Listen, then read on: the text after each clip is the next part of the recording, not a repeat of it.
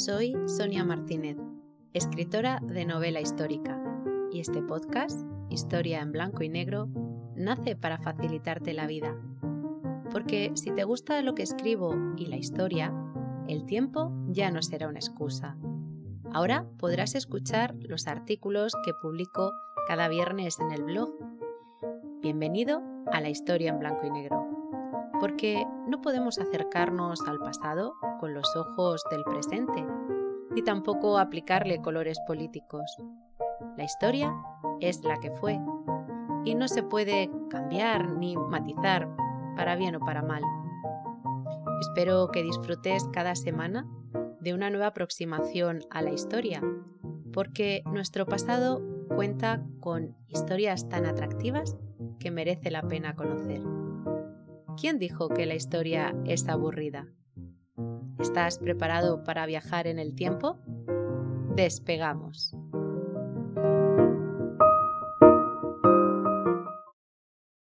Capítulo 13. Mentiras de la historia. ¿Es la República sinónimo de libertad? El programa de esta semana está dedicado a una de esas mentiras de la historia que, por mucho repetirla, hay alguna cabeza vacía, bueno, bastantes más de las deseadas, que piensa que se convertirá en verdad. Así, por arte de magia. No, es broma, a base de mucho trabajo.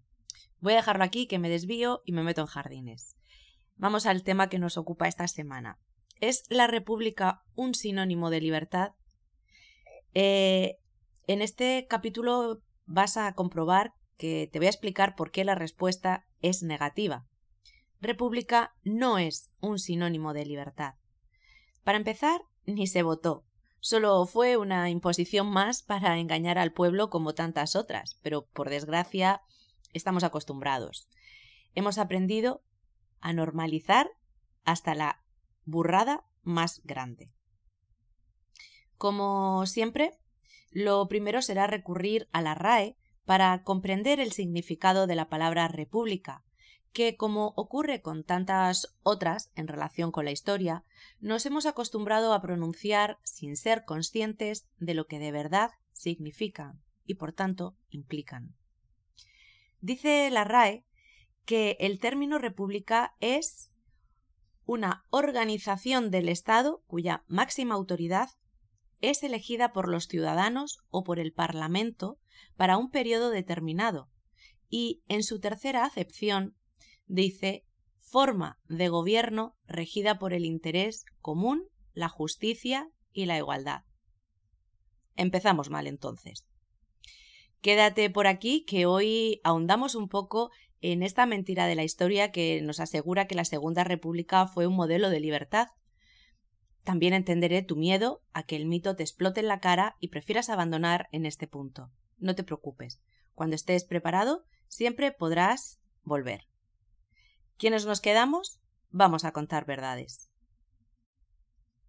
Una verdad absoluta es que la monarquía también fue una imposición, no solo la nuestra, la actual, que tantos debates arrastra, sino la de muchos otros momentos de la historia, como por ejemplo la que se inició con la segunda restauración borbónica y que trajo a Alfonso XII de vuelta a España. Esto de las herencias no lo llevamos muy bien, como por otro lado es lógico. Bien, pues del mismo modo que se reconoce esto, es lícito también exponer que la República no fue tan idílica como nos han hecho creer. Hay que tener toda la información sobre la mesa para formarnos una idea propia, no la de otra persona ni la que nos hayan dicho que es mejor, sino la nuestra. Es decir, sabiendo todo lo bueno y lo malo de cada eh, régimen, a lo largo de la historia, mi, mi opinión es pues la que sea, y tan válida como otra cualquiera. Así, sin ningún tipo de anestesia, hay que saber que la Segunda República no fue directamente votada por el pueblo, ni tampoco lo fue la Constitución del 31. Como suele ser habitual en la historia, cada hecho es la consecuencia del error anterior. Alfonso XIII erró durante su reinado mucho, muchísimo, y una de las meteduras de pata con consecuencias insalvables fue la aceptación de una dictadura en la que el monarca dejó de ser constitucional para convertirse en el jefe de Estado de una dictadura con rey. Esto algo rarísimo.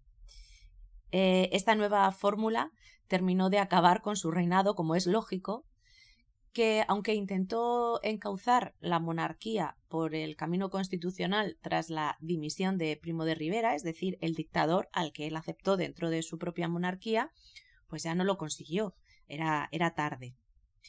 Eh, todo este desbarajuste lo supieron aprovechar los eh, detractores de la monarquía, lógicamente, y entonces la República vio la luz. Lo que pasó entonces da pie a varios debates. Siempre digo que por muy aséptico que intente ser quien cuenta la historia, es inevitable eh, esa parte de subjetividad según se entiende la historia. Por tanto, entre todas estas palabras que vas a, escuchar, eh, encontrarás la mía, lógicamente. Bien, lo que ocurrió es que Alfonso XIII se rindió.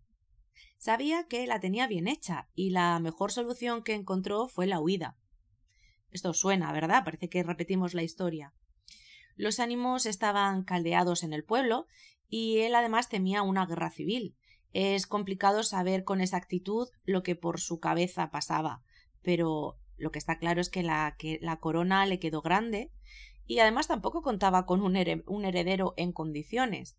El príncipe de Asturias era hemofílico y el segundo en la línea de sucesión o el reemplazo, como está tan de moda ahora, era sordomudo. Por tanto, el rey, con su economía saneada, ya se encargó de, ello, España le ofrecía más quebraderos de cabeza que comodidades. De ahí que los mm, eh, republicanos se, se vinieran arriba y celebraran una victoria que les vino de sorpresa. No ganaron unas elecciones, sino que su rival desapareció. Para que nos entendamos, es como cuando eh, en un partido de fútbol eh, no se presenta uno de los dos equipos. Pues el que se ha presentado directamente queda ganador, pero no, en realidad no ha jugado, no lo ha ganado. Para, hacer así un símil que podamos entender todos porque las elecciones que se celebraron en abril de 1931 ni las ganaron ni fue un referéndum tampoco.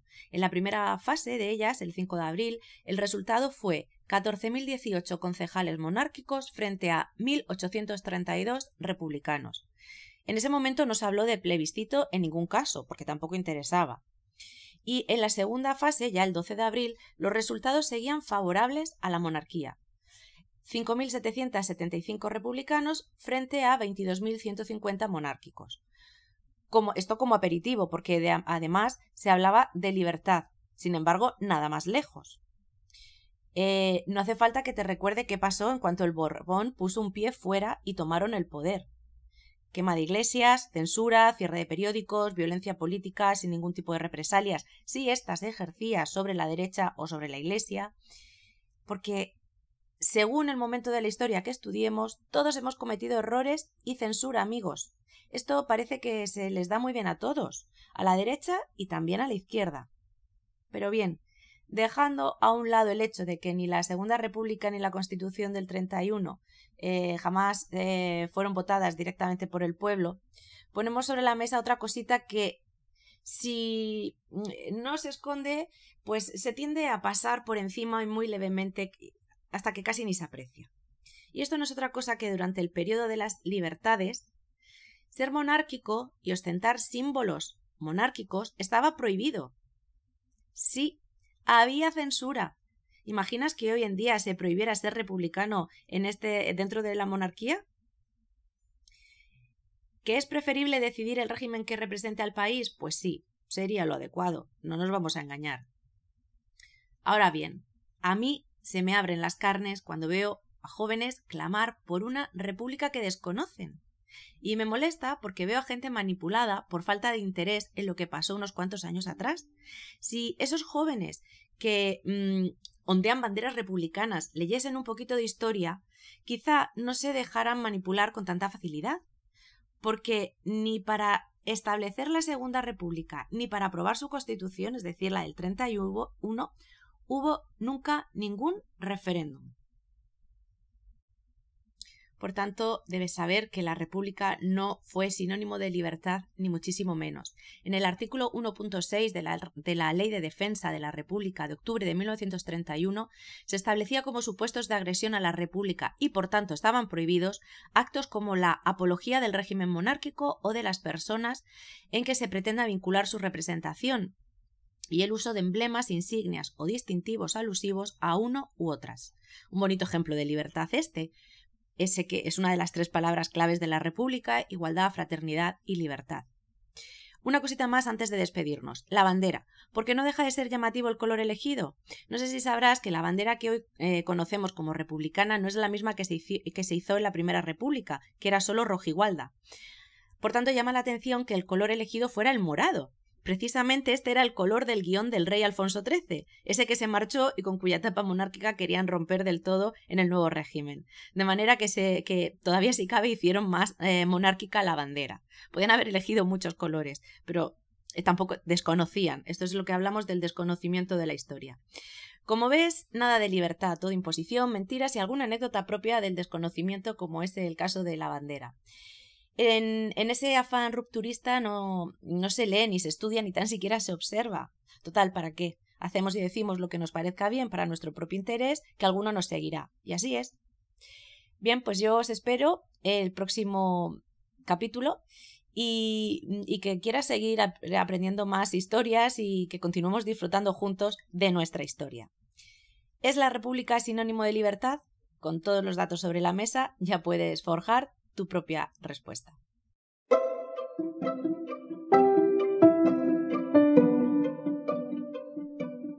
Gracias una semana más por acompañarme al otro lado. Recuerda compartir para poder ayudarme con la continuidad de este podcast. Y como siempre, te espero en el próximo paseo por la historia.